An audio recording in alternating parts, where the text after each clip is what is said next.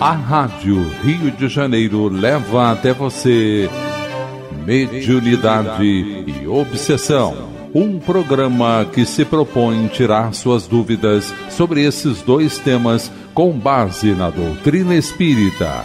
Apresentação: Moisés Santos.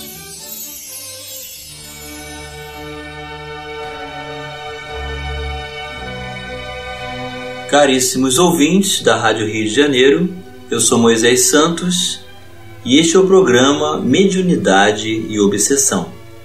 Você permanece conosco, meu caro ouvinte, estudando as condições dos comunicantes de uma reunião mediúnica, a sua estrutura, os seus recursos, as oportunidades de entendimento do universo de cada comunicante, de cada espírito o quanto podemos aprender entre nós, pelas nossas experiências, pelos relatos, pelas condições que cada um dos habitantes do mundo espiritual passa a viver, com quem permanece, como convive, em que condições se encontram, os horizontes das conquistas que nós realizamos enquanto encarnados permanecem ativas e ainda mais pulsantes no mundo causal, que é o mundo espiritual. Nessa obra que você acompanha conosco, o livro Diálogo com as Sombras, da editora da Federação Espírita Brasileira, tem como autor Hermínio Corrêa de Miranda. E após refletirmos bastante, analisarmos a condição da crise do comunicante, que ele deve se libertar de seu passado, reconsiderar inúmeros valores, concepções, convicção, experiência, divisar um novo futuro, reconhecer o quanto pode fazer de uma nova decisão no seu presente a libertação e reconstrução de sua vida. É o que vamos ver hoje no capítulo Perspectivas ou seja, as consequências. O que ocorrerá agora com essa individualidade comunicante? O que tem por condições futuras estabelecer o que o Espiritismo nos ensina acerca do progresso da alma? E o autor começa dizendo: o que acontece quando o espírito, assim despertado, nos deixa? Porque estabeleceu-se o convívio, o contato a comunicação. Várias vezes o espírito esteve relatando as suas condições. Foi um transe muito dolorido em que ele desperta e reconsidera. Finalmente aceita seguir seu caminho. E é natural reconsiderarmos também o que acontece agora. São muitos os caminhos que se abrem diante dele. Geralmente é levado a um local de repouso, e tratamento perispiritual e mental. No momento é o de que mais precisa, além da certeza de que os seus antigos amores acham-se novamente ao seu lado, com o mesmo carinho de antigamente, de sempre. Trabalhadores espirituais competentes levam-nos para o repouso e a reeducação.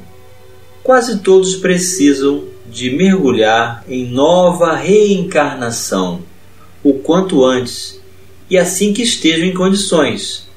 Começa o preparo sob a direção de espíritos especializados e altamente qualificados. Então, meu caro ouvinte, não há tempo determinado para os intervalos das reencarnações.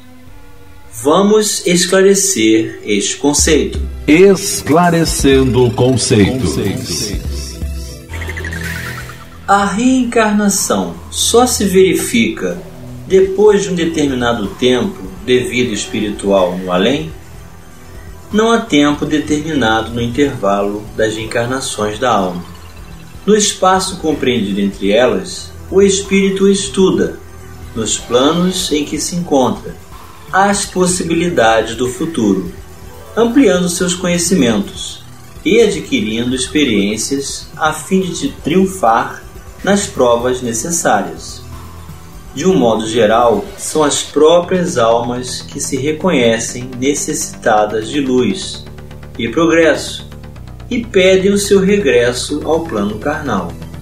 Contudo, em alguns casos, como os de entidades cruéis, rebeldes e endurecidas, são os guias esclarecidos que se incumbem de lhes preparar a reencarnação amarga e penosa, mas necessária.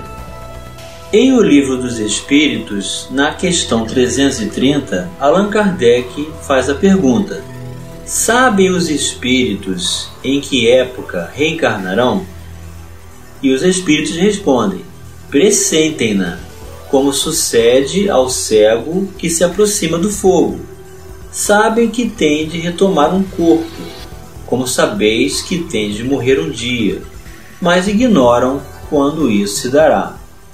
E a subpergunta A: então a reencarnação é uma necessidade da vida espírita, como a morte o é da vida corporal? Certamente assim é. 331. Todos os espíritos se preocupam com a sua reencarnação? Muitos há que em tal coisa não pensam, que nem sequer a compreendem. Depende de estarem mais ou menos adiantados. Para alguns, a incerteza em que se acham do futuro que os aguarda constitui punição. E a questão 332: Pode o espírito apressar ou retardar o momento da sua reencarnação?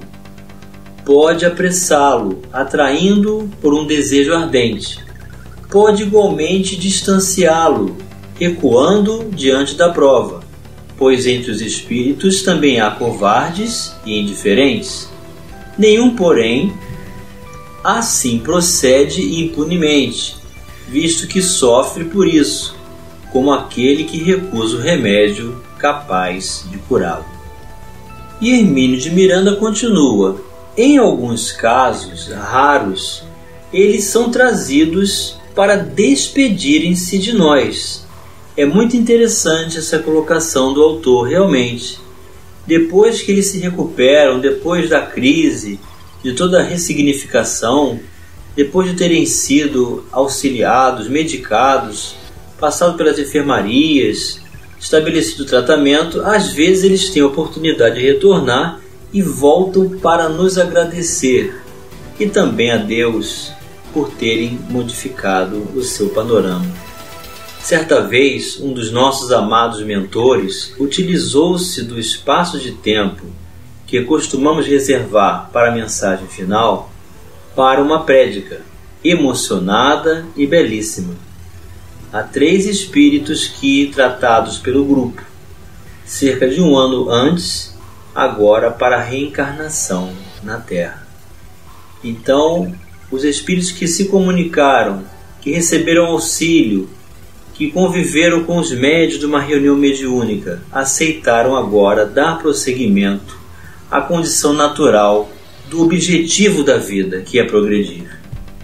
É possível que a providência da reencarnação tenha que esperar mais tempo, mas esse estudo e planejamento não está mais na alçada do grupo mediúnico transcende suas qualificações e possibilidades.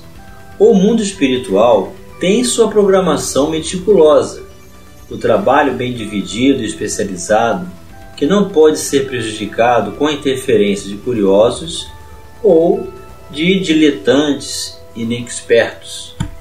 Diletante, meu caro ouvinte, se refere à pessoa imatura, amadora, diante de regras e normas intelectuais e sociais. E que certamente aqui se encontram cada um de nós encarnados dentro dessa perspectiva de determinação do tempo do retorno ao palco terrestre do espírito comunicante. Está totalmente fora da nossa alçada. Pertence ao mundo espiritual, a Jesus. A partir do momento em que os companheiros são recolhidos, por esses discretos e competentes trabalhadores do Cristo, tranquilizemo-nos e demos nossas graças a Deus, pois eles estão em boas mãos. Isso não quer dizer que a nossa tarefa estará sempre concluída nesse ponto. Poderemos ainda prestar alguma colaboração no plano espiritual durante os desprendimentos do sono, mas em tarefas de menor importância, das quais nem tomamos conhecimento consciente, a não ser excepcionalmente. Então, essa oportunidade também ocorre após terminada a reunião mediúnica, quando vamos estabelecer o concurso do sono, desprendimento, cada um de nós pode retornar à casa espírita, retomar o grupo, juntamente à espiritualidade, para dar continuidade a esclarecimentos, tanto nosso quanto deles para conosco. De modo geral, cessam os encargos do grupo mediúnico ao entregá-los aos trabalhadores dos planos superiores. Cabe agora voltar-se para o outro médio e receber um novo companheiro. Em raras oportunidades, os mentores estabelecem contato entre aqueles que se retardam nas trevas e os que tiveram a coragem de cruzar a linha. É que a primeira impressão dos que ficaram nas sombras é de que nós violentamos a vontade do companheiro, levando a força e contra sua vontade para prisões e castigos. Acham que se fosse possível conversar com eles, os convenceriam a voltar à vida de crimes. Em casos excepcionais, este reencontro é proporcionado, com as cautelas que, por certo, podemos imaginar ainda que não tenhamos condições de conhecê-las. Então o trabalho continua. As comunicações dos novos espíritos que vão estabelecer condições diversas, específicas de cada universo particular e daqueles que pertencem ao grupo dos que estabeleceram a sua renovação, tem essa perspectiva. A ideia de que eles foram arrastados forçosamente que mudaram de opinião através de alguma violência ou que fizeram alguma lavagem cerebral com eles e que não foi feito pela sua vontade. Ainda acreditam que se tivesse a oportunidade de conversar com eles, eles mudariam. E às vezes esses encontros são feitos para que o próprio possa testemunhar, por uso da sua própria palavra e vontade, a modificação dos seus pendores, do seu destino, estabelecendo um novo concurso para a sua vida, e acaba ajudando aqueles que assim duvidam, quando existe essa possibilidade, sempre realizada pelos mentores do trabalho. Vamos continuar analisando o capítulo Perspectivas já já no próximo bloco. Participe do programa Mediunidade e Obsessão enviando sua sugestão ou pergunta para o e-mail meo arroba rádio Rio de Janeiro.am.br ou pelo WhatsApp 984867633 aos cuidados de Moisés Santos. A Rádio Rio de Janeiro está apresentando Mediunidade e Obsessão.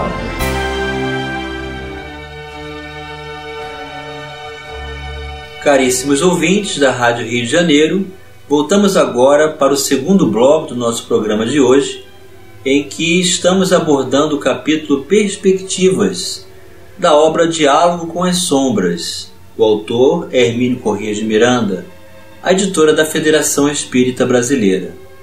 Então, as perspectivas diz respeito às condições estabelecidas agora para traçar o novo rumo a ser seguido, uma vez que o comunicante entrou em crise, reavaliou seu passado, reconsiderou sua conduta, e apresenta claramente sofrimento e faz com que a sua dor prevaleça em função da manutenção de aceitação da condição que se encontra.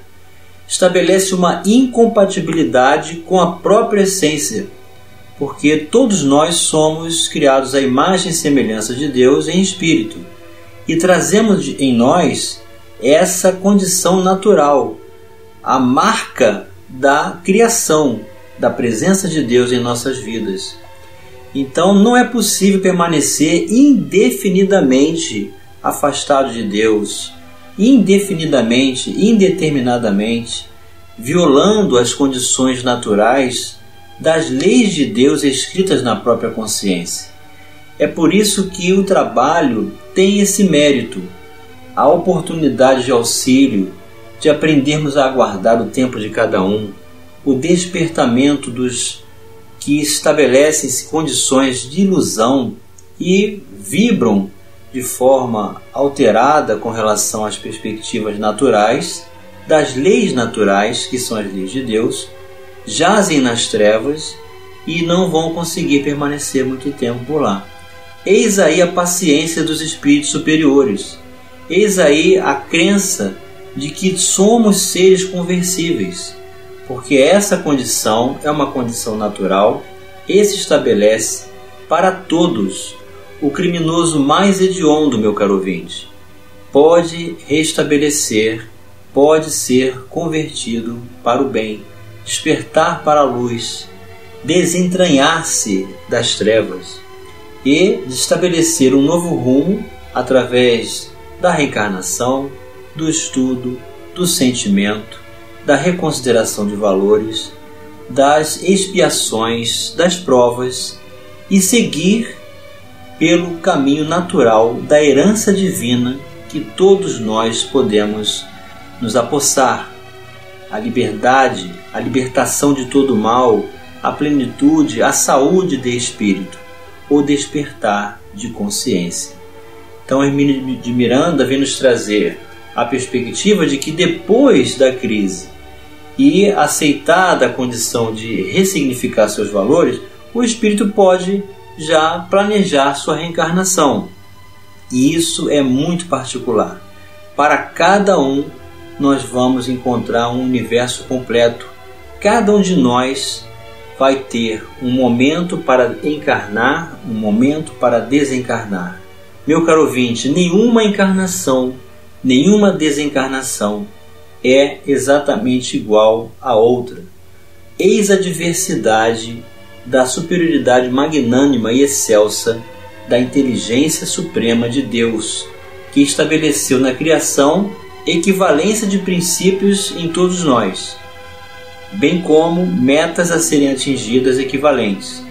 Porém, somos todos individualidades e que não temos de forma alguma a totalidade de semelhança entre nós. Cada um de nós é um universo à parte e completo.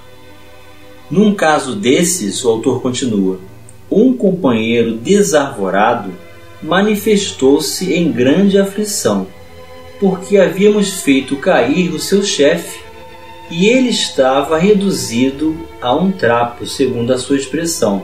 Então, o que o autor estava dizendo? o espírito pertence a uma falange. Ele submete-se a ordens, faz parte de uma organização criminosa. De repente ele reconsidera, ele quer voltar a ver os seus parentes, quer reencarnar, passa pela crise, aceita a perspectiva de um novo rumo, de ressignificar a sua estrada nova num novo destino. Os espíritos que estavam com ele não entendem como que isso pode acontecer, não aceitam e vem desarvoradamente apresentando a perspectiva de que não há outra condição senão dele ter sido ludibriado, enganado, arrastado violentamente, sem o concurso da sua vontade. Então, esse espírito que ele está trazendo aqui a perspectiva apresenta essa condição. Estava se sentindo um trapo porque o seu chefe havia deixado a organização mas não lhe foi difícil verificar por si mesmo que o antigo chefe não fora obrigado a converter-se e nem desejava voltar sobre seus passos para reassumir seu posto no mundo das sombras. Fora vê-lo pessoalmente.